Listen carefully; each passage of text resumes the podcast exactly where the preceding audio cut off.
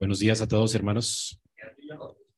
Qué bueno verles. Vamos a orar a Dios de nuevo y oremos para que su palabra sea animando nuestros corazones esta mañana. Señor, damos muchas gracias por tu bondad y misericordia y por todo lo que has hecho en nuestras vidas durante esta semana. Venimos delante de ti a exponernos a tu santa palabra. Ruego por mi vida para que pueda yo ser un instrumento útil en tus manos para la edificación de cada uno de ellos, Señor. Y ruego también para que tu Santo Espíritu ilumine nuestras mentes y corazones y podamos juntos contemplar la hermosura de tu santidad en esta mañana. Te lo rogamos, Señor, y nos encomendamos a ti y a tu gracia en Cristo Jesús. Amén. Amén. Pueden sentarse, hermanos.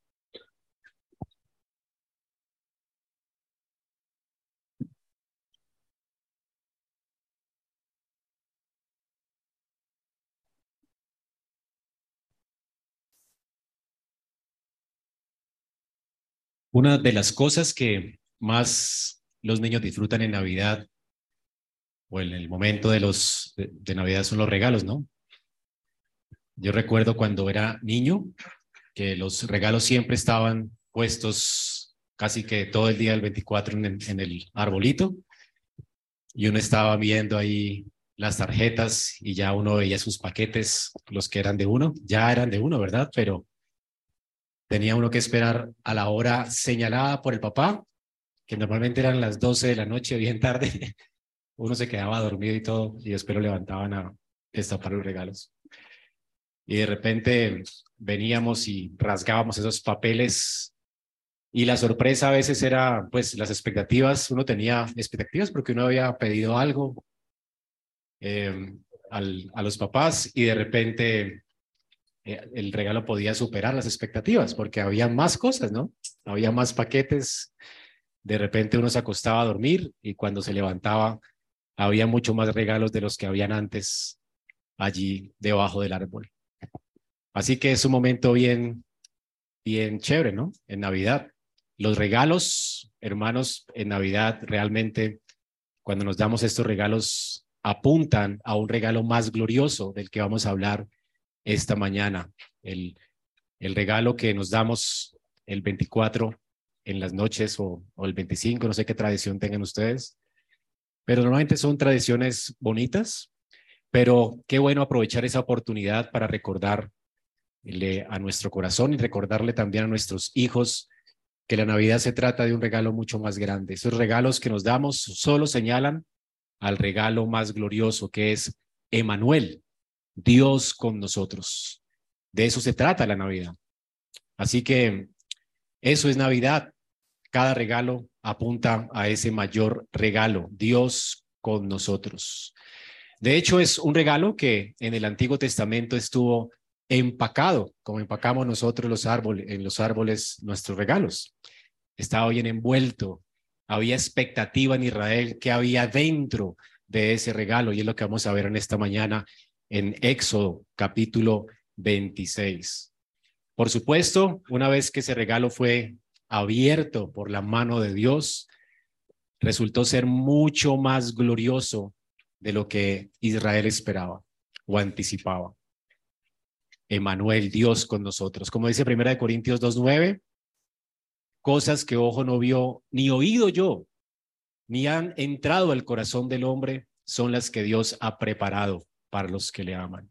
A nadie se le ocurrió que el regalo de Dios, ese regalo que estaba empacado, bien empacado del Antiguo Testamento, una vez destapado, descubierto, desvelado, pudiera sorprender tanto nuestras vidas. Realmente es increíble el regalo maravilloso de Dios para nosotros, que de hecho, les anticipo, ese regalo es Dios mismo. Por eso es tan increíble.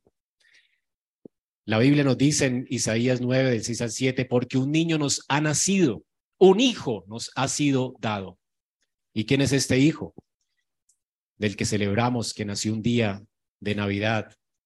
Dice que la soberanía reposará sobre sus hombros y se llamará su nombre admirable. Noten el nombre de este niño que nos fue dado, ese regalo de Navidad. Admirable, consejero. Él es Dios poderoso Padre eterno, príncipe de paz. El aumento de su soberanía y de la paz no tendrá fin sobre el trono de David y sobre su reino, para afianzarlo y sostenerlo con el derecho y la justicia, desde entonces y para siempre. El celo del Señor de los ejércitos hará esto. Esto es lo que Dios ha hecho, hermano. Nos ha dado a su Hijo, se ha dado a sí mismo por nosotros. Dios con nosotros, Emanuel, es el gran regalo de Dios que recordamos cada Navidad. Así que vamos a continuar esta mañana en Éxodo 26 y vamos a ver en este texto del día de hoy algo glorioso. Luego de que Dios diera instrucciones acerca del arca, ya hemos visto varias de ellas, vimos la instrucción de Dios acerca de la construcción del arca, Dios inicia de adentro hacia afuera. Normalmente esto es un patrón en, en el trabajo de Dios. Dios hace transformaciones de adentro hacia afuera. Así que él comienza con las cosas de adentro del tabernáculo y hoy vamos a ver la construcción del tabernáculo mismo. Ya vimos que Dios instruye a Moisés acerca de cómo debía hacer el, arca del pacto, que era el trono de Dios en medio de su pueblo, el trono de Dios en la tierra. Vimos también la mesa de los panes de la proposición que está ubicada en el lugar santo. Dios da instrucciones de cómo construir esta mesa, el lugar de comunión de Dios con el pueblo. Y también vimos las instrucciones que Dios da acerca del candelabro, eh, que señalaba, por supuesto, el árbol de la vida. Y también tenía luces en los frutos de este candelabro. Y estas luces, ¿verdad? Estaban realmente dando, una, dando luz a este lugar tan oscuro como era el tabernáculo de reunión. Así que el tabernáculo estaba eh, siendo levantado por Dios y estaba poniendo delante de los ojos de Israel realmente un gran regalo. Todo lo que había dentro del tabernáculo nunca lo vieron los judíos. Es interesante, ¿verdad? ¿Usted ha pensado en esto? La gente ordinaria de Israel nunca tuvo acceso a este lugar. Habían cosas gloriosas aquí, tapadas completamente a los ojos del hombre. Nadie, los adoradores estaban en el patio, pero en la casa de Dios nadie entró, sino solamente una tribu y, eventualmente entraba el sumo sacerdote cada año al lugar santísimo. Pero nadie vio lo que había dentro. En la gente común de Israel nadie lo vio. Las promesas eran para ellos, sin embargo, nunca vieron lo que había dentro. La gloria de ese lugar era increíble. Ese lugar era majestuoso. Estaba lleno de oro, plata, eh, telas preciosas y sin embargo, nada se veía. Todo lo que Israel vio fue la envoltura del regalo. No vieron lo que había dentro, sino hasta el tiempo señalado por Dios, cuando vino Emanuel. Hermanos, eso es lo que tenemos en nuestro texto, un regalo bien envuelto, con una gran envoltura que solamente podían ver los sacerdotes, que eran los mediadores entre Dios y los hombres en ese tiempo del Antiguo Testamento. Pero ¿qué contenía ese regalo? ¿Qué había dentro? ¿Qué estaba señalando este tabernáculo? A los ojos de Israel estaba señalándoles que ellos o que Dios les iba a dar a ellos acceso al cielo, les iba a dar acceso al cielo mediante la expiación de sus pecados para que ellos pudieran tener comunión y compañerismo con el santo Dios en gloria. De eso se trata, de esas tres cosas se trata este regalo. Y es lo que vamos a hablar esta mañana, serán los puntos para nuestro sermón esta mañana. Hermano, Dios nos ha regalado, tanto a Israel como a nosotros, acceso al cielo. En segundo lugar, nos ha dado acceso al cielo mediante la expiación de nuestros pecados. Y en tercer lugar, nos ha dado acceso al cielo para que podamos tener eterno compañerismo con Él en gloria.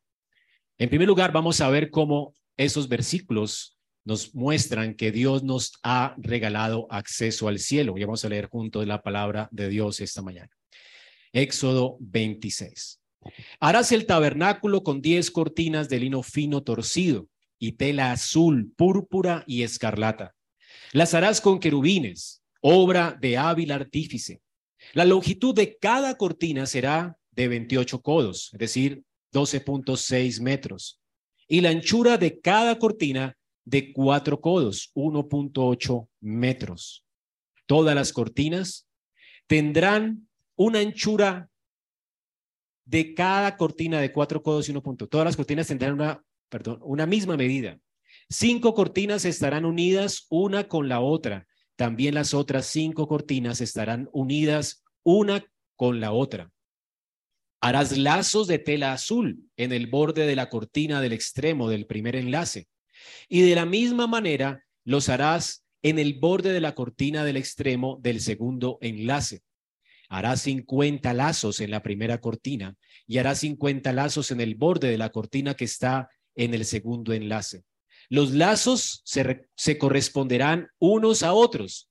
Harás además 50 broches de oro y con los broches unirás las cortinas unas una a la otra, de manera que el tabernáculo sea una unidad. Harás también cortinas de pelo de cabra a manera de tienda sobre el tabernáculo.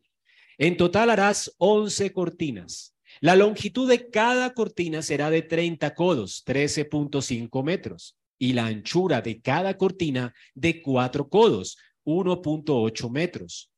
Las once cortinas tendrán una misma medida. Unirás cinco cortinas entre sí y las otras seis cortinas también entre sí. Y doblarás la sexta cortina enfrente de la tienda. Harás cincuenta lazos en el borde de la cortina del extremo del primer enlace y cincuenta lazos en el borde de la cortina del extremo del segundo enlace. Harás además cincuenta broches de bronce y pondrás los broches en los lazos y unirás la tienda para que sea un todo. El exceso que sobra de las cortinas de la tienda, la medida, la media cortina que queda caerá sobre la parte posterior del tabernáculo. En un lado, un codo, 45 centímetros, y en el otro lado, un codo, 45 centímetros. De lo que sobra de la longitud de las cortinas de la tienda, caerá en los costados del tabernáculo a un lado y al otro para cubrirlo. Harás también para la tienda una cubierta de pieles de carnero teñidas de rojo y otra cubierta de pieles de marsopa por encima. Harás luego para el tabernáculo tablas de madera de acacia, colocándolas verticalmente. La longitud de cada tabla será de 10 codos, 4.5 centímetros no, perdón, metros, y de 1.5 codos, es decir, 68 centímetros, la anchura de cada tabla. Cada tabla tendrá dos espigas para unirlas una con otra. Así harás con todas las tablas del tabernáculo. Harás pues las tablas para el tabernáculo, para el lado sur, 20 tablas. También harás 40 basas de plata. Debajo de las 20 tablas, dos basas debajo de una tabla para sus dos espigas y dos basas debajo de la otra tabla para sus dos espigas. Para el segundo lado del tabernáculo, al lado norte, 20 tablas y sus 40 basas de plata, dos basas debajo de una tabla y dos basas debajo de la otra tabla. Para la parte posterior del tabernáculo, hacia el occidente, harás seis tablas. Harás además dos tablas para las esquinas del tabernáculo en la parte posterior. Serán dobles por debajo y estarán completamente unidas por arriba hasta la primera argolla. Así será con las dos. Formarán las dos esquinas. Habrá ocho tablas con sus basas de plata, dieciséis basas, dos basas debajo de una tabla y dos basas debajo de la otra tabla. Harás también barras de madera de acacia, cinco para las tablas de un lado del tabernáculo y cinco barras para las tablas del otro lado del tabernáculo, y cinco barras para las tablas del lado posterior del tabernáculo, y cinco barras para las tablas del lado posterior del tabernáculo hacia el occidente. La barra de en medio, en el centro de las tablas, pasará un extremo al otro, y revestirás de oro las tablas, y harás de oro sus argollas, por donde pasan las barras, revestirás de oro las barras, entonces levantarás el tabernáculo según el plan que te ha sido mostrado en el monte. Harás además un velo de tela azul, púrpura, escarlata y de lino fino torcido. Será hecho con querubines, obra de hábil artífice. Lo colgarás sobre cuatro columnas de acacia revestidas de oro. Sus ganchos serán también de oro, sobre cuatro basas de plata Colgarás el velo debajo de los broches y pondrás allí detrás del velo el arca del testimonio. El velo le servirá como división entre el lugar santo y el lugar santísimo. Pondrás el propiciatorio sobre el arca del testimonio en el arca en el lugar santísimo. Pondrás la mesa fuera del velo y el candelabro frente de la mesa en el lado del tabernáculo hacia el sur. Pondrás la mesa en el lado norte.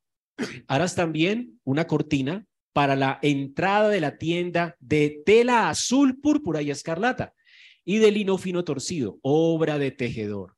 Harás cinco columnas de acacia para la cortina y las revestirás de oro y sus ganchos serán también de oro. Fundirás cinco basas de bronce para ellas. Amén. Normalmente cuando uno llega a esta parte de la Biblia, a veces nos dan ganas de saltarla porque no le hallamos mucho sentido, ¿verdad? A no ser que seamos diseñadores o algo así. Pero realmente es tan importante este texto para, para comprender el, el, que es Dios quien se encarga del diseño de su casa, de su propia casa, y que cada parte de este diseño realmente tiene un propósito, un propósito para Israel. No hay nada aquí sin propósito. Ellos tenían que hacer todo conforme al diseño que Moisés vio en el cielo, ¿recuerdan? Entonces levantarás el tabernáculo según el plan que te ha sido mostrado en el monte.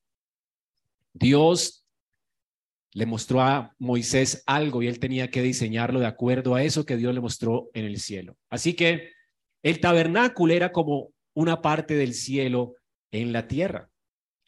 El tabernáculo que es ya en lo que nos vamos a centrar ahora, es esta carpa que estaba allí, ¿verdad? Que todo el mundo podía ver, que era una carpa común como la de cualquier judío, pero por dentro era increíblemente gloriosa. Tenía ángeles grabados en sus cortinas, en sus paredes, luz, tenía una mesa de comunión y tenía el arca del trono de Dios, el arca del pacto allí. Era la casa de Dios, era una casa diferente a la casa de cualquier judío, pero por fuera se veía como un campamento judío. Eso es importante. Ahora, ¿qué medidas tenía normalmente este tabernáculo, esta tienda de campaña? Medía 4.5 metros por 13 metros. ¿Puede usted imaginar estas medidas, más o menos el tamaño más o menos de este salón de aquí para allá, algo así, después de las columnas? O sea que era pequeño, algo pequeño. Cabían 80 personas tal vez en un lugar, en un espacio así. Así que esta era la medida de esta carpa de campaña. Era una tienda pequeña. Una tienda que estaba dividida en dos áreas, el lugar santo y el lugar santísimo. El lugar santo medía 4.5 metros cuadrados, tanto de alto como de largo. Era un cubo perfecto. Y el lugar santísimo, pues era el resto del espacio. Así que estas eran las medidas del tabernáculo. El tabernáculo estaba dentro de un gran patio este patio estaba cercado completamente y a este patio se le llamaban los atrios. En los atrios estaba la fuente de bronce donde la gente se lavaba para poder entrar limpio ceremonialmente, o los sacerdotes para entrar limpio ceremonialmente al templo. Y también estaba el altar del sacrificio, el altar de bronce, donde ellos ofrecían holocaustos a Dios. Todo el mundo podía venir aquí a ofrecer holocaustos. El único lugar donde Israel podía entrar era ese patio, donde estaba el altar de los sacrificios y la fuente o el lavacro. Era el único lugar donde ellos podían entrar. Allí podían ser ceremonialmente limpios y podían expiar sus pecados a través del ofrecimiento de holocausto, de sacrificio, de expiación por el pecado. Más allá, ninguno en Israel podía entrar, solamente los sacerdotes. Los sacerdotes podían entrar hasta el lugar santo, como les dije, y una vez por año, solo el sumo sacerdote podía entrar al lugar santísimo y había solamente un sumo sacerdote en Israel. Así que todo eso estaba velado para todo el pueblo en ese tiempo, tan velado porque realmente las, las capas que cubrían esa tienda de campaña eran bien gruesas. Noten allí en la lectura que vimos que tenía cuántas capas? Cuatro. La primera capa, allí la tenemos del versículo 1 más o menos al versículo 14. Están todas las capas que, que tenía el tabernáculo. La primera capa, usted la puede observar allí, era una capa que estaba hecha con 10 cortinas de lino fino torcido. O sea, eran 10 cortinas unidas con lazos y broches de oro que formaban una sola unidad, una sola carpa. Así que tenemos esta primera capa preciosa de lino fino que estaba tejida con hilos de varios colores. Tenía hilos de color azul, púrpura y escarlata. Y estaban tejidos de tal manera que formaban querubines. O sea, esto tenía que ser como dice aquí, era una obra primorosa, era un diseño increíble. Así que podías ver un gran toldillo hecho con hilos de colores azul, púrpura, escarlata y blanco y formaban en todo el techo del tabernáculo ángeles. Tú veías ángeles y querubines tejidos en ese lugar. Y lo que se veía era realmente glorioso. Era obra primorosa, era algo hermoso. Ahora, esta era el primer, la primera capa, la capa que daba hacia adentro. Era lo que podían ver solamente los sacerdotes y el sumo sacerdote que entraba al lugar santísimo. Solamente estaba a los, eh, a los ojos de ellos. Nadie en Israel pudo ver nunca este toldillo. Nunca. Era como un regalo bien tapado, como cuando esperábamos la Navidad, ¿verdad? ¿Qué había dentro? La única forma de saber qué había dentro era escuchando la palabra de Dios. Es decir, cuando Moisés leyó la ley y leyó las instrucciones de Dios para el pueblo, ellos podían imaginar como imaginamos hoy estas cosas. Las imaginamos, pero imagínate lo glorioso que tuvo que ser esta obra primorosa. Nadie pudo ver ese toldillo solamente escuchar que existía un toldillo allí dentro, pero nadie lo podía ver. Lo, lo, lo hubieras querido ver, ¿verdad? Era un diseño espectacular, espléndido. Ahora tenemos también encima de ese toldillo, de esa capa de lino fino torcido, tenemos una cortina de pelo de cabra que estaba compuesta de 11 trozos. Así que estas cortinas, por, supuesto, medían más para cubrir completamente el toldillo. Una parte caía de un lado y de otro, de manera que pudieran eh, cubrir completamente el lino y pudiera proteger el lino de la humedad. Así que eso tenía de alguna forma eh, un aspecto práctico, el, el pelo de camello o el pelo de cabra. Estas cortinas, estas estaban unidas con broches de bronce estas cortinas protegían las cortinas de lino que debían cubrir completamente el tabernáculo. La tercera capa era aún más gruesa. Entonces, una era de pelo, la otra era de piel, era de piel de carnero teñida de rojo. Y esta protegía completamente ese lugar de cualquier humedad que pudiera estar allí. Era un lugar seco allí, en medio del desierto. La humedad no podía entrar a causa de esta piel, pero además por supuesto, tenemos otra piel más y otra capa más para protegerlo de la, del agua que pudiera caer en el desierto o de la lluvia. Esta piel era hipermeable, una piel de marsopa, parece ser una, foca marina, una piel hipermeable, que era puesta al final. Era la piel que todo el mundo podía ver. Esta piel cubría completamente el tabernáculo, la piel de marsopa. Así que este lugar se mantenía fresco, seco, no había humedad dentro, era un lugar bien protegido. Pero imagínate, uno de los historiadores eh, de la iglesia dice que por lo, general estas, cortinas eran bien pesadas y por eso la estructura era de madera, era una estructura de tablas para poder sostener esta estructura. Y el velo, de hecho, medía cuatro dedos. El velo era tan pesado que decía que, no sé si, si se exagera el historiador, pero decía que 100 judíos eran necesarios para correr ese velo y para mover ese velo. O sea, era un velo bien pesado, el velo que divide el lugar santo del lugar santísimo. Era impenetrable, o sea, el sacerdote que ministraba en el lugar santo jamás podría mirar el arca del pacto, estaba oculta de sus ojos. Y esto hacía que el lugar santísimo fuera completamente oscuro. Recuerden que allí no había luz. La única luz que había dentro de esa carpa era la luz que había en el lugar santo, que estaba compuesta de esas siete lámparas que estaban en el árbol, que estaba allí en el, lugar santo, en, el, el candelabro de oro. Era el único lugar iluminado que iluminaba la mesa del pan de la proposición. De resto, el lugar santo, tan santísimo, era completamente oscuro. Tú no podías ver allí nada. Entonces, hermanos, era un un lugar completamente velado para Israel. De manera que esa carpa quedaba oscura, completamente oscura.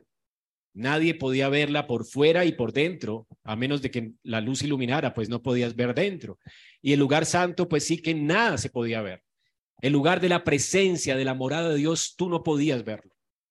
Y esto recrea de una manera increíble lo que sucedió en el monte Sinaí. ¿Recuerdan?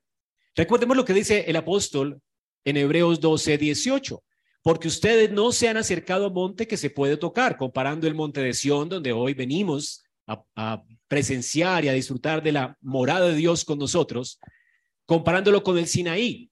El Sinaí dice, no se podía tocar, no nos hemos acercado ni al fuego ardiente del Sinaí, ni a las tinieblas, ni a la oscuridad, ni a la tempestad del Sinaí. O sea, el Sinaí era un lugar completamente oscuro lleno de tinieblas, oscuridad, rayos, tempestad y de fuego ardiente.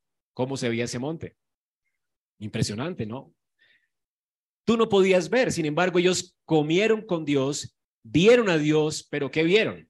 ¿Verdad? Realmente ese lugar era, la gloria de Dios estaba velada en un sentido para ellos, aunque Dios estaba allí en el monte. Así que el lugar santo y el lugar santísimo recrean este monte Sinaí. Recordemos que Israel iba a llevar con él, el pueblo iba a llevar con él una recreación del monte Sinaí. Lo que sucedió en Sinaí fue la cumbre de todo el Antiguo Testamento.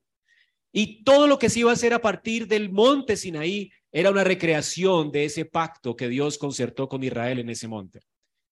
Así que cada celebración en el templo, en el tabernáculo, después del Sinaí era una conmemoración de ese pacto que Dios selló y aseguró con Israel en el Sinaí. El Sinaí es la cúspide del, Antiguo Testamento. Israel pues llegó un microcosmos del Sinaí. Y recordemos lo que sucedió en el Sinaí. El cielo y la tierra se juntaron. Ellos pudieron comer y cenar con Dios allí en ese lugar. Y esto es lo que sucedía también en el tabernáculo. Dios iba a tener comunión con su pueblo en ese lugar. Por supuesto, a través de mediadores. El Israel podía comer con Dios a través de los sacerdotes que comían del pan de la proposición. Israel podía tener comunión con Dios por medio de esos mediadores que entraban en la presencia de Dios a ofrecer sangre y sacrificios por el pecado de ellos. Ellos tenían comunión con Dios a través de un mediador. Dios vino pues a morar en medio de su pueblo. Y esto es increíble. Amados, el Creador, noten lo increíble de esto, el Rey de los cielos, el Dios que es trascendente, que nadie ha visto jamás, decidió habitar en medio de su pueblo en esta tienda de campaña. Eso es algo increíble. Y aquí tenemos algo glorioso y es el corazón del Evangelio. El corazón del Evangelio tiene que ver con la condescendencia, la humillación de Dios. No pudiéramos nosotros tener una relación con Dios a menos de que Dios no se hubiera humillado y hubiera condescendido para habitar en medio de nosotros. Dios vino en la persona de Cristo, vino a habitar en medio de nosotros y hizo provisiones para que nosotros podamos venir a tener comunión con Él. La condescendencia de Dios es el corazón del Evangelio. Ese es el corazón del pacto. Lo que dice la confesión de fe nuestra, ¿verdad? El pacto de Dios se trata de esa condescendencia voluntaria de Dios que vino y se humilló para entrar en pacto con nosotros. Así que en este tabernáculo estamos viendo el corazón de la redención, la condescendencia, la humillación de Dios, que finalmente tuvo su culminación en la persona de Cristo. Es lo que tenemos en Filipenses 2, del 6 al 8. Cristo existía en forma de Dios. Él no consideró el ser igual a Dios como cosa a que aferrarse, sino que se despojó a sí mismo tomando forma de siervo. Dios unió su divinidad a nuestra humanidad en la persona de Cristo. Él no consideró el ser igual a Dios y se humilló. Nunca dejó de ser Dios, pero tomó forma de hombre esto es la humillación de Dios. ¿Y para qué lo hizo? Se hizo semejante a los hombres, a gente que pecó contra él. Y hallándose en forma de hombre, ¿qué hizo? Se humilló aún más a él mismo y se hizo obediente Dios se sometió a su ley perfecta y obedeció perfectamente su ley. Y además se humilló aún más. Y no tenía por qué hacer esto. Y fue a la cruz del Calvario a ofrecer su vida en propiciación por nuestros pecados. Qué gran humillación. Dios no solamente vino a habitar con pecadores, sino llevó el castigo que merecían los pecadores sobre él. Esta es la humillación de Dios, la condescendencia de Dios. Y es lo que celebramos cada Navidad. Dios, hermano, se hizo hombre y estando en condición de hombre, llevó el castigo de nuestros pecados en la cruz del Calvario. Esto es Navidad. Por eso en Navidad, ¿verdad? Celebramos que no hay ya un niño en un pesebre.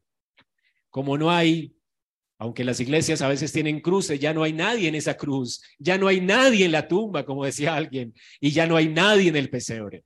Porque el Cristo que vino a este mundo, que murió en la cruz del Calvario, ha resucitado y está ahora sentado en el trono de Dios. Gracias a Dios que la tumba está vacía, que la cruz está vacía y que no hay nadie en el pesebre. Ahora el Dios que condescendió es el Dios de gloria, que nos redimió y nos ha dado un lugar y acceso al Padre. Y eso es lo que señala el tabernáculo. El tabernáculo, de hecho, es una réplica del cielo en la tierra. El Sinaí era un lugar donde el cielo y la tierra se juntó de manera temporal.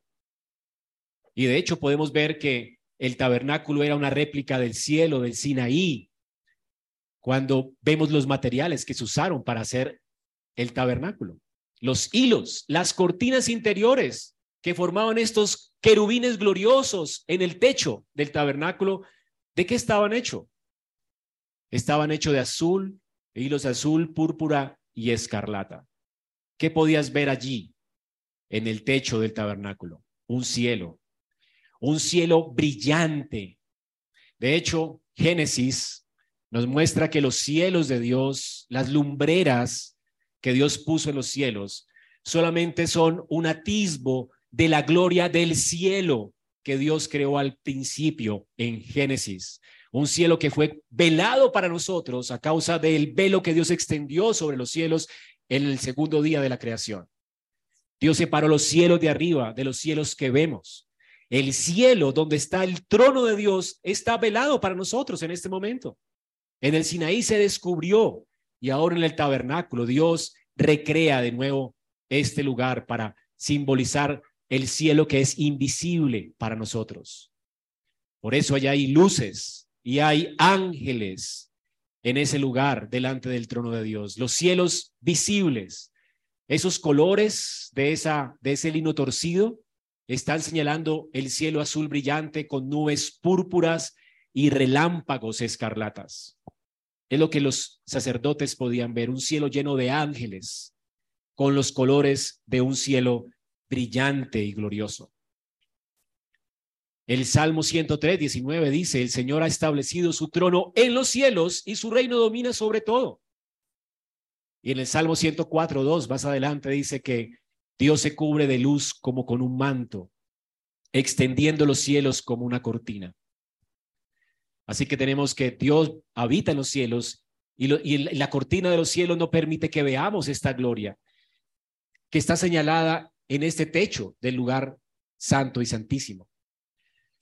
Isaías 40, 22 nos dice, Él es el que está sentado sobre la redondez de la tierra, cuyos habitantes son como langostas. Él es el que extiende los cielos como una cortina y lo despliega como una tienda para morar. Así que ahora, hermanos, Israel está viendo un microcosmo del cielo en medio de ellos. ¿Qué estaba envuelto en ese regalo? ¿Qué es lo que Israel no podía ver? La promesa de que Dios les estaba invitando a su cielo es lo que estaba allí en, dentro de ese tabernáculo. El cielo era posible que ellos habitaran en el cielo por causa de un mediador que vendría a morir por sus pecados.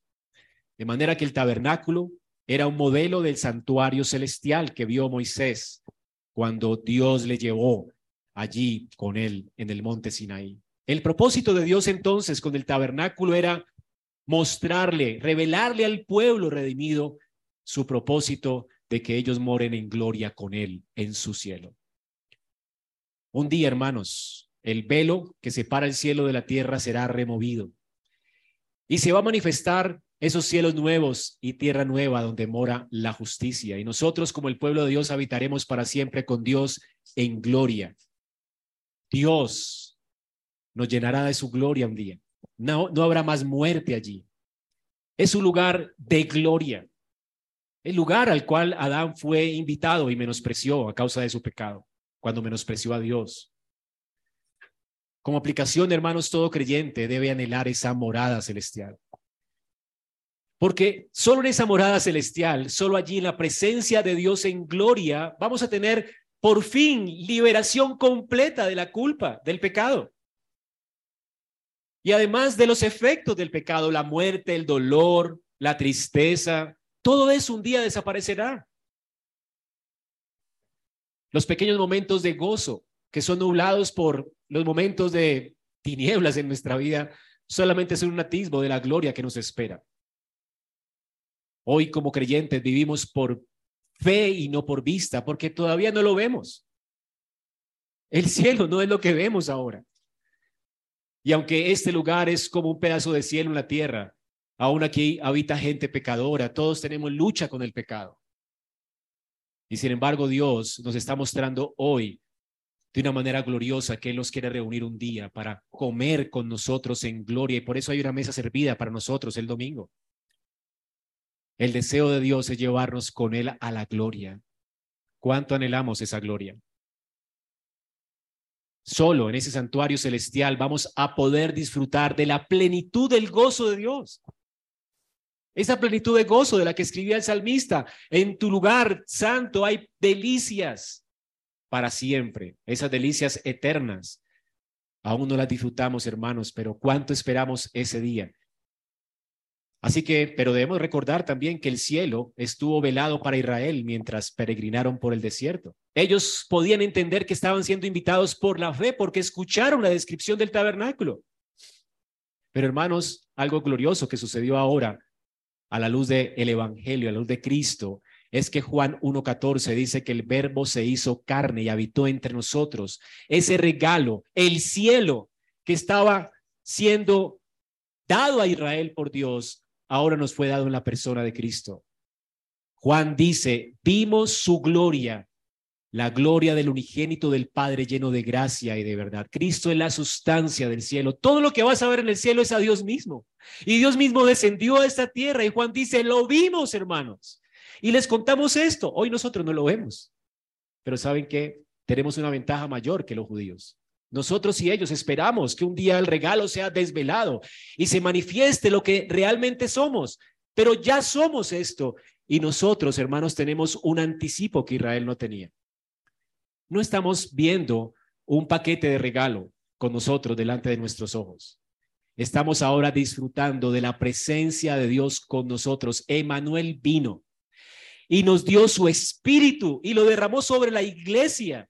Y la palabra de Dios dice que la iglesia en Efesios 2, 19 al 22 es una nación de peregrinos, de extranjeros, pero que son miembros de la familia de Dios, que están edificados sobre el fundamento de los apóstoles y profetas. Está hablando de nosotros como el tabernáculo. En unión con Cristo, nosotros somos también esa tienda, siendo Cristo Jesús mismo la piedra angular, en la cual todo el edificio bien ajustado va creciendo para ser un templo santo en, en el Señor. En Cristo ustedes son juntamente edificados para morada de Dios en el Espíritu. Lo que disfrutaba Israel por vista, hoy usted lo puede disfrutar ahora y lo puede experimentar en este lugar. Dios ha hecho de este lugar su casa este lugar, nosotros como sus piedras vivas, estamos siendo hoy habitados por el Espíritu de Dios, que son las arras de nuestra herencia. Dios nos dio a nosotros un anticipo del cielo. El cielo ha venido a habitar en nuestros corazones. Y es por causa del Espíritu de Dios que hoy habita en nuestros corazones, en nuestras vidas y que habita en medio de su pueblo, de la iglesia, que hermanos, Dios ha hecho resplandecer la luz en nosotros para la iluminación del conocimiento de la gloria de Dios en el rostro de Jesucristo. Usted puede hoy disfrutar de comunión íntima con Cristo, lo que los judíos no podían tener. Ellos lo miraban de lejos, como cuando estás viendo los regalos en el árbol de Navidad. Nosotros hemos destapado ese regalo y ahora ese regalo es nuestro, aunque no lo disfrutamos completamente. Tenemos ya un atisbo. Y esto es lo que sucedía el 24 de la noche, ¿verdad? Ya teníamos el regalo, la bicicleta, no sé qué le regalaron a usted en Navidad, pero no lo podíamos disfrutar sino hasta la, hasta la mañana, ¿verdad? Porque al otro día uno comenzaba a disfrutar los regalos. Bueno, estamos, ya recibimos el regalo, ya sabemos qué es, que es Cristo, nuestra esperanza de gloria. Pero ya lo tenemos, es nuestro, pero aún no le vemos. Le vemos por la fe, pero un día le veremos tal y como Él es. Cuando Él aparezca en gloria y la cortina del cielo se corra para nosotros. Pero hermanos, tenemos más ventaja que los judíos. ¿Qué significa esto? Significa que hermanos no estamos solos. Así como Israel acompañó fue acompañada por Dios a través de sus jornadas en el desierto. Dios nunca nos va a dejar. El Señor ha dicho que nos ha dado su espíritu y estará con nosotros todos los días hasta el fin del mundo. Tú no estás solo, hermano. Tú no estás peregrinando solo por este desierto. Aunque ande en valle de sombra de muerte, Dios está contigo. Aunque a veces parece que la, la fe nos falta, pero el Señor dice que aunque tuvieras fe como un granito de mostaza, esa fe es suficiente. Dios te va a sostener porque te ha dado esta fe. Él la ha dado. Dios no nos va a dejar. Aunque ande por valle de sombra de muerte, tú no tienes que temer porque Él está contigo. Recuérdale a tu corazón esto hoy. Dios nunca nos va a abandonar. Él mora con nosotros, Él está con nosotros. Y hoy nos recuerda esto a través de esta mesa. Él está con nosotros y en nosotros. Podemos esperarle pues con anticipación. En segundo lugar, Dios nos ha regalado no solamente acceso al cielo, pero también nos ha regalado acceso al cielo mediante la expiación de nuestros pecados. ¿Por qué es que tenemos acceso al cielo? ¿Por qué es que tenemos esperanza de gloria? El versículo 15 al 30 nos dan instrucciones le da Dios instrucciones a Moisés acerca de la estructura que sostenía las cortinas del tabernáculo. Esa estructura estaba hecha de madera de acacia recubierta de oro. No hablaremos de todas las medidas, pero realmente es la caja que sostenía todo el andamiaje que sostenía todo el tabernáculo. Estos pilares de madera recubiertos de oro descansaban sobre unas bases de plata. Ahora, esto tiene sentido cuando leemos más adelante de dónde se obtuvo esa plata para sostener el andamiaje del tabernáculo. Todo lo que sostenía ese tabernáculo era plata. ¿De dónde se sacó esa plata? Éxodo 30, 12, más adelante nos dice, cuando hagas un censo, el censo de los israelitas para contarlos, cada uno dará al Señor un rescate por su persona cuando sea contado, para que no haya plaga entre ellos cuando los haya contado. Israel tiene que ser censado. ¿Cuánta gente hay en Israel? Y todos deben pagar un precio, un salario por su rescate, por su redención. Por supuesto, esta plata no era de ellos. recuerden de dónde salió la plata. De Egipto. Egipto regaló todos esos tesoros a los israelitas, reconociendo su humillación, su victoria. Así que Dios les había provisto esta plata. Así que el rescate lo proveyó Dios y ellos tenían que pagarlo. Ellos tenían que confiar en que esto, esta plata les rescataría a ellos. En Éxodo 38 del 25 al 27 se nos dice, la plata de los que fueron contados de la congregación fueron 100 talentos, es decir, 3.4 toneladas, 1.1775 ciclos, es decir, 20 7.2 kilos, según el ciclo del santuario. Una beca por cabeza, o sea, medio ciclo, 5.7 gramos de plata, según el ciclo del santuario, por cada uno de los que fueron contados de 20 años arriba, por cada uno de los 603.550 hombres, los 100 talentos de plata fueron para qué? Para fundir las bases del santuario y las basas del velo 100 basas por los 100 talentos. Un talento, 34 kilos por basa. ¿Qué sostenía el tabernáculo? La plata que rescató y redimió a los judíos. La plata que se usó se obtuvo por medio de, un, de este impuesto que cada judío dio cuando fue censado, el rescate por su vida. El nombre que recibió este impuesto está en Éxodo 30, 16. Tomarás de los israelitas el dinero de la expiación. ¿Qué es la plata? El dinero de la expiación. Y lo darás para el servicio de la tienda de reunión, para que sea un recordatorio para los israelitas delante del Señor como expiación por sus vidas. ¿Qué estaba recordando el judío cuando veía esa tienda sostenida por el dinero que pagaron por la expiación? Lo que sostenía la esperanza de gloria que era la expiación prometida por Dios, la expiación de sus pecados. El tabernáculo era sostenido por estas bases. La base, el fundamento de nuestra esperanza es la expiación que Cristo obró por nosotros, hermanos. El salario que Él pagó por nosotros en la cruz, su sangre, que señalaba este, esta plata.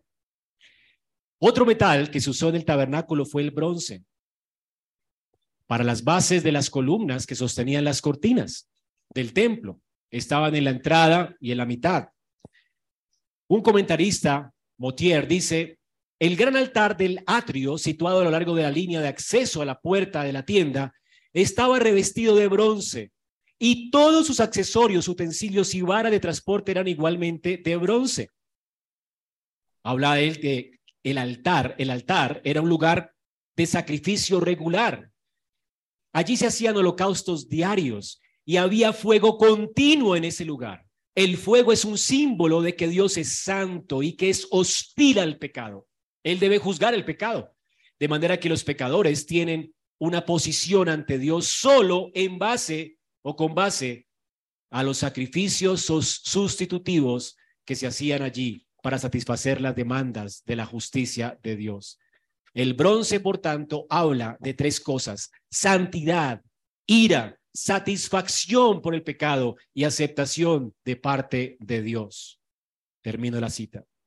Así que hermanos, estos postes, estos soportes de bronce que sostenían la entrada del tabernáculo, señalaban que todo adorador podía descansar en lo que sucedía en el altar de bronce. Dios allí proveyó la expiación por el pecado de su pueblo. Así que la expiación era lo que sostenía el tabernáculo la expiación era lo que estaba allí delante de los ojos de ellos cuando entraban al tabernáculo, pero además, hermanos, la, misma entrada del tabernáculo que se ubicaba al, al oriente era realmente también una indicación de la expiación. Recordemos, en Génesis 3:24 dice que Dios expulsó a Adán y a Eva al oriente del huerto de Edén y puso querubines y además puso una espada encendida que giraba en todas direcciones para guardar el camino del árbol de la vida. ¿Dónde estaba esa entrada? Al oriente. ¿Dónde estaba la entrada del tabernáculo? Al oriente. Con la entrada del tabernáculo mirando al oriente, el Señor le estaba recordando a Israel lo que lo había alejado de Dios, sus pecados. La única forma de regresar a Dios era pasando por en medio de esa espada ardiente que se revolvía alrededor. No podías venir a Dios sin muerte. Era la única forma. Tenías que morir. Todo el que se atreviera a pasar para estar allá con Dios debía morir. Los sacerdotes atravesaban esa puerta cada vez que ofrecían sacrificios mostrando Dios que Él haría un sacrificio definitivo por el pecado. Cristo el Señor fue este sacrificio, el sacrificio de Cristo, su sangre, fue la que nos dio acceso y entrada completa al trono de la gracia para hallar en Dios oportuno socorro. ¿Y cuándo sucedió esto, hermanos? Cuando Cristo fue a la cruz del Calvario. Por su sangre nuestra comunión fue completamente restaurada. Podemos tener comunión con Dios. Así que Dios nos ha dado en Cristo el cielo. Y tenemos acceso al cielo para estar con Dios, en comunión con Dios, por la expiación que Cristo obró por nuestros pecados. Y en tercer lugar, en Cristo podemos también tener un eterno compañerismo con Dios en gloria. La expiación nos da acceso para tener compañerismo con Dios eternamente. El versículo del 31 al 37 nos señala esto. ¿Qué hay en estos versículos? El velo. El velo, esas, esas instrucciones del velo, se dan las instrucciones del velo que separaba el tabernáculo de los ojos de todo Israel y que separaba el lugar santo del lugar santísimo. Hay dos velos. Y de hecho, un único acceso a ese lugar. No hay más puertas de acceso allí a ese lugar. El tabernáculo nunca estuvo descubierto, como les dije, para el pueblo. Solamente el sumo sacerdote, después de hacer holocaustos y sacrificios por el pecado, podía entrar a ese lugar. Hermanos, Dios se ocultó de la vista de los adoradores en el tabernáculo. Hasta el sacerdote, el sumo sacerdote que entraba al lugar santísimo, no podía ver el arca del pacto. Dios se ocultó de ellos. El arca del pacto que representaba la presencia misma de Dios no se podía ver ni siquiera. Y esto le está indicando al pueblo de Dios que nunca vio el interior de la carpa, que solo podía adorar desde el patio, desde los atrios de la casa de Dios, que aunque Dios estaba con ellos, que aunque Dios estaba cercano, ellos no podían tener acceso directo, porque Dios es un Dios santo. Y en tanto no hubiera expiación por sus pecados, el pueblo no podía acercarse a Dios. Pero Dios les permitió adorarlo. Y les permitió adorarlo en la hermosura de su santidad. Sin embargo, no tenían completo acceso a Dios, esperando el tiempo anticipado cuando Dios destapó este regalo. ¿Saben cuándo ocurrió esto? Acompáñenme a Marcos, capítulo 15, 37.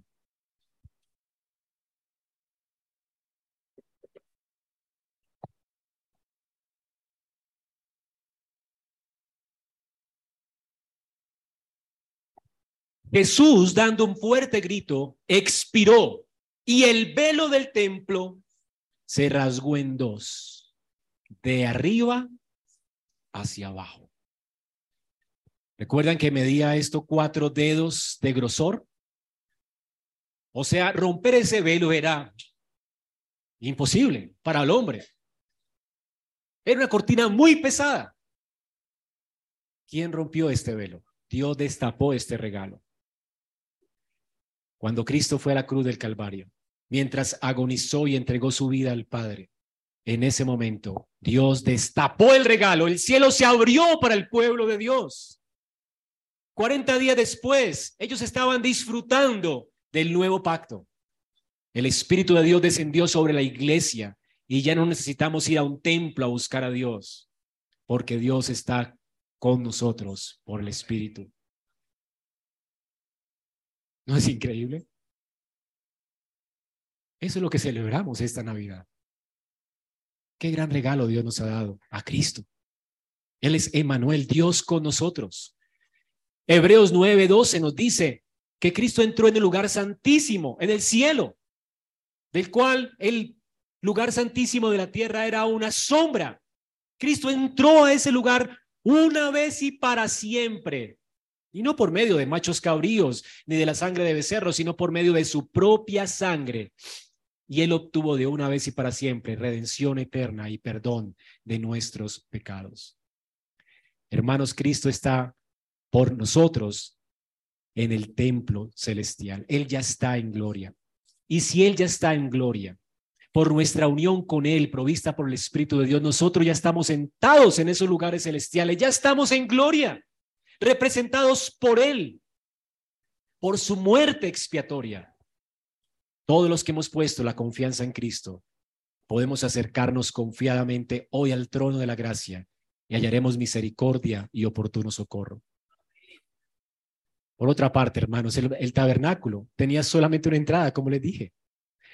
Solamente el sacerdote podía entrar por, él, por una puerta, no había una puerta trasera en esas cortinas tan pesadas. Una entrada.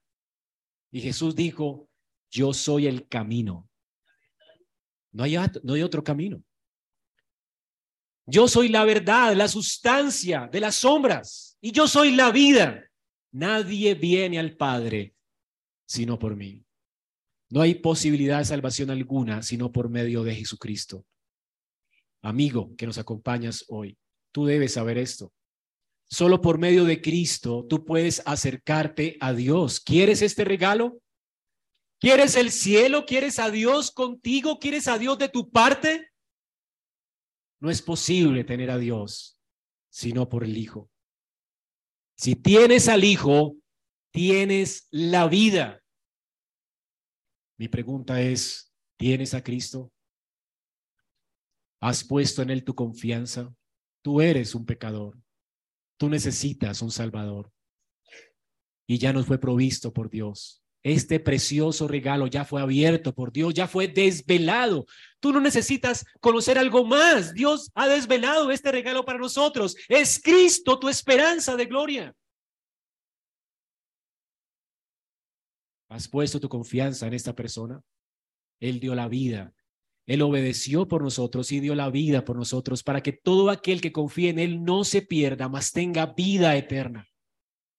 Y hermano, Dice la palabra de Dios, puesto que tenemos confianza para entrar en el lugar santísimo por la sangre de Jesús. Un camino nuevo y vivo que Él inauguró para nosotros por medio del velo, es decir, su carne. Y puesto que tenemos un gran sacerdote sobre la casa de Dios real, sobre el cielo, acerquémonos con corazón sincero, con plena certidumbre de fe, teniendo nuestro corazón purificado de mala conciencia y nuestro cuerpo lavado con agua pura. Ese es el consejo del apóstol para ti.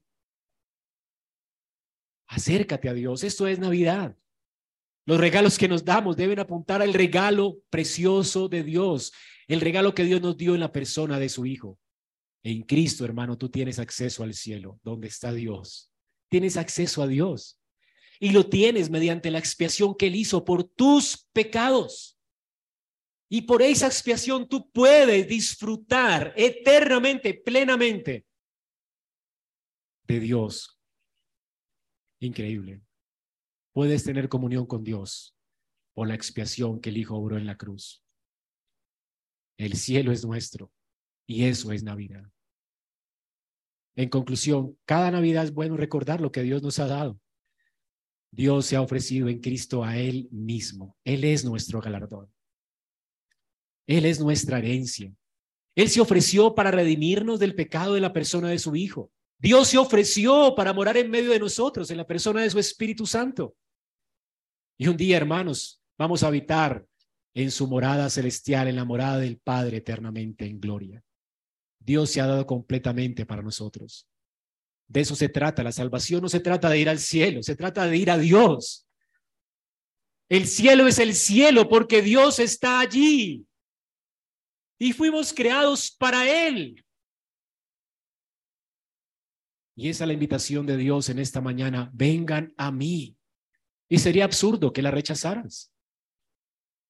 Es como que el pez rechace el agua, el único lugar donde él puede vivir. El único lugar donde tú puedes vivir es Dios. Ven a Dios hoy. Ven a Cristo hoy. No mueras. No tienes por qué morir.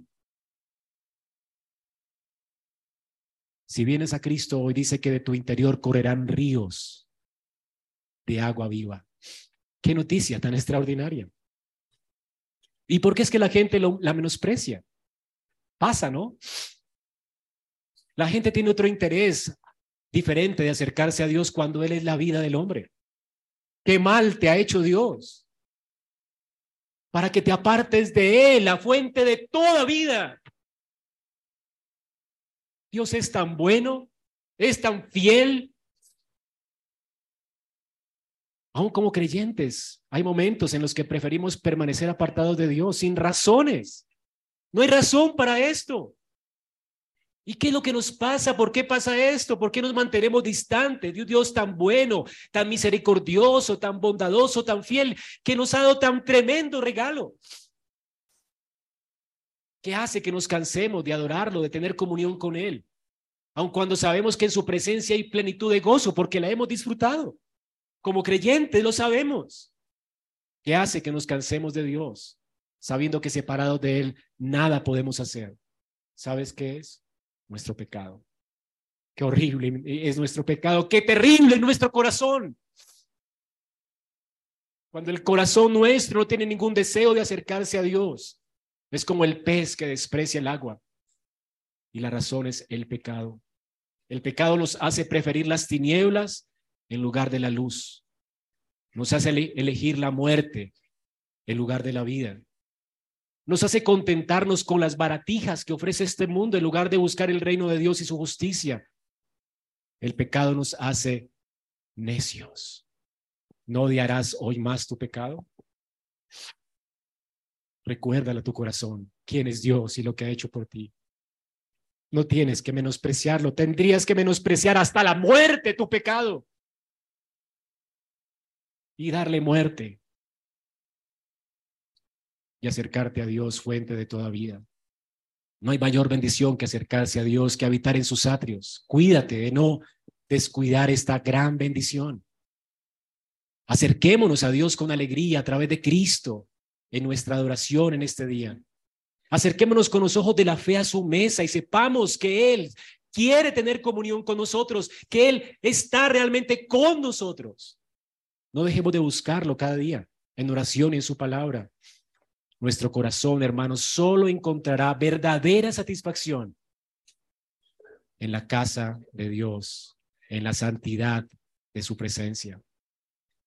Y termino con las palabras del salmista en el Salmo 84. Cuán preciosas son tus moradas, oh Dios, oh Señor de los ejércitos. Miren cómo le recuerda su alma, anhela mi alma y aún desea con ansias los atrios de el Señor. Mi corazón y mi carne con gozo cantan al Dios vivo. Aún el gorrión haya nido en su casa y la golondrina para sí donde poner sus polluelos en tus altares, oh Jehová de los ejércitos, Rey mío y Dios mío. Cuán bienaventurados son los que moran en tu casa, continuamente te alabarán. Cuán bienaventurado es el hombre cuyo poder está en ti, en cuyo corazón están los caminos a Sión. Pasando por el valle de Baca, lo convierte en manantial. También las lluvias tempranas lo cubren de bendición. Ellos van de poder en poder comparecen ante Dios en Sion. Oh Señor, Dios de los ejércitos, oye mi oración, escucha, oh Dios de Jacob, mira, oh Dios, escudo nuestro, contempla el rostro de tu ungido, porque mejor es un día en tus atrios que mil fuera de ellos. Recuérdale esto a tu corazón hoy. Prefiero estar en las puertas de la casa de Dios, aunque no vea todo el regalo todavía que morar en las tiendas de impiedad, porque solo escudo es el Señor Dios. Gracia y gloria da el Señor. Él nada bueno niega a los que andan en integridad. Oh Señor de los ejércitos, cuán bienaventurado es el hombre que en ti confía. Oremos. Señor, gracias. Gracias por la confianza que has puesto en nuestros corazones, aunque débil. Allí está Señor, le recordamos a nuestra alma, alma mía, bendice al Señor, bendice a Jehová, bendiga todo mi ser su santo nombre. O le recordamos a nuestra alma la multitud de tus beneficios. Tú eres quien perdona nuestros pecados, el que sana nuestras dolencias, el que rescata del hoyo nuestra vida, el que nos corona de favores y de misericordias. Señor, no nos ha hecho sino bien. Gracias por tu amor. Gracias por derramar tu misericordia en Cristo para nosotros. Gracias por darte a nosotros como don, como herencia. Gracias, Señor, por enriquecernos con tu persona y por darnos vida en Cristo. Y gracias por invitarnos a venir delante de ti para hallar socorro, para hallar deleite en medio de las tinieblas de este mundo, en medio de las cosas que atravesamos en este mundo difíciles, hoy nos das esperanza de que en tu presencia hay plenitud de gozo, delicias a tu diestra para siempre. Ayúdanos a buscarte. Ayúdanos a recordarle a nuestra alma quién eres. y perdona nuestra maldad y ayúdanos a odiar con todo nuestro corazón la maldad de nuestro corazón y de nuestro pecado. Y ayúdanos a abrazar por la fe las cosas que son eternas. Y Señor, abre nuestros ojos para ver aún en la mesa que tú sirves para nosotros la esperanza que tenemos de gloria en Jesucristo. Te lo pedimos, Señor. Y ruego también por los que no te conocen, abre los ojos para que puedan ver y apreciar las glorias de Cristo, de Emanuel, quien es Dios con nosotros. Señor, perdona hoy los pecados y permite que la gente se acerque a ti en arrepentimiento y fe. Te lo ruego en Cristo Jesús. Amén.